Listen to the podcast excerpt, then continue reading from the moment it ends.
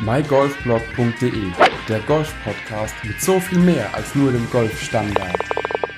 Hallo und herzlich willkommen zu dieser neuen Ausgabe des mygolfblog.de Golf Podcastes. In der heutigen Episode möchte ich mit dir über das Thema Fahne attackieren sprechen, beziehungsweise warum es nicht immer sinnvoll ist, die Fahne anzuspielen als Amateur, warum auch Profis nicht immer direkt an die Fahne zielen mit ihrem Schlag ins Grün und welche Möglichkeiten du dort hast, eben auch einfach dein Handicap zu spielen, beziehungsweise sicherer, dein Handicap zu spielen oder auch ein Birdie oder Paar, je nachdem, was dein Handicap ist. Mir ist es letzte Woche wieder aufgefallen auf der Runde. Es war das letzte Loch auf dem neuen Lochplatz, den ich gespielt hatte.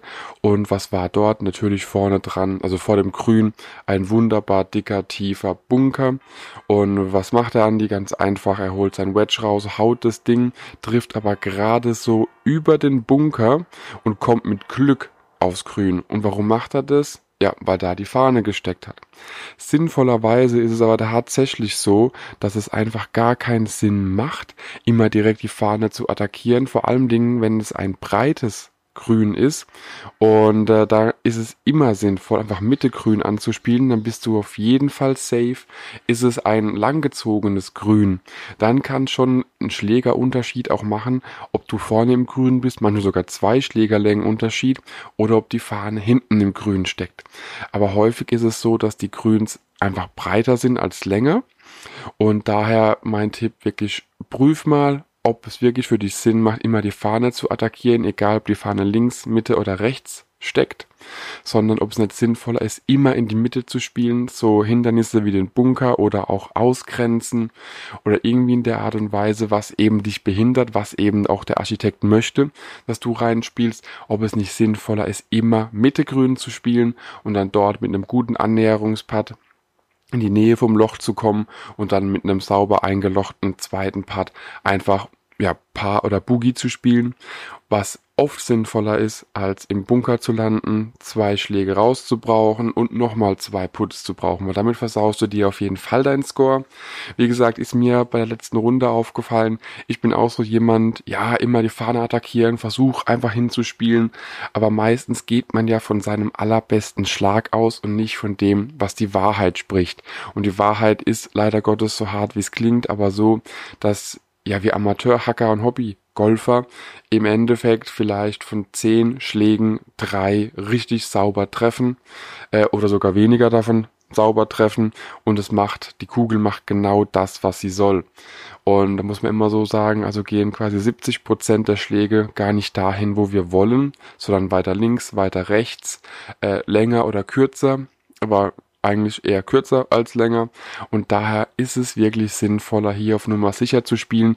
Alle Grünen sind normalerweise so groß, dass du links und rechts von der Mitte und genauso gut in die Tiefe wie auch in die Nähe immer noch einige Meter Platz hast, wo dein Ball, auch wenn er schlecht getroffen ist, immer noch landen kann.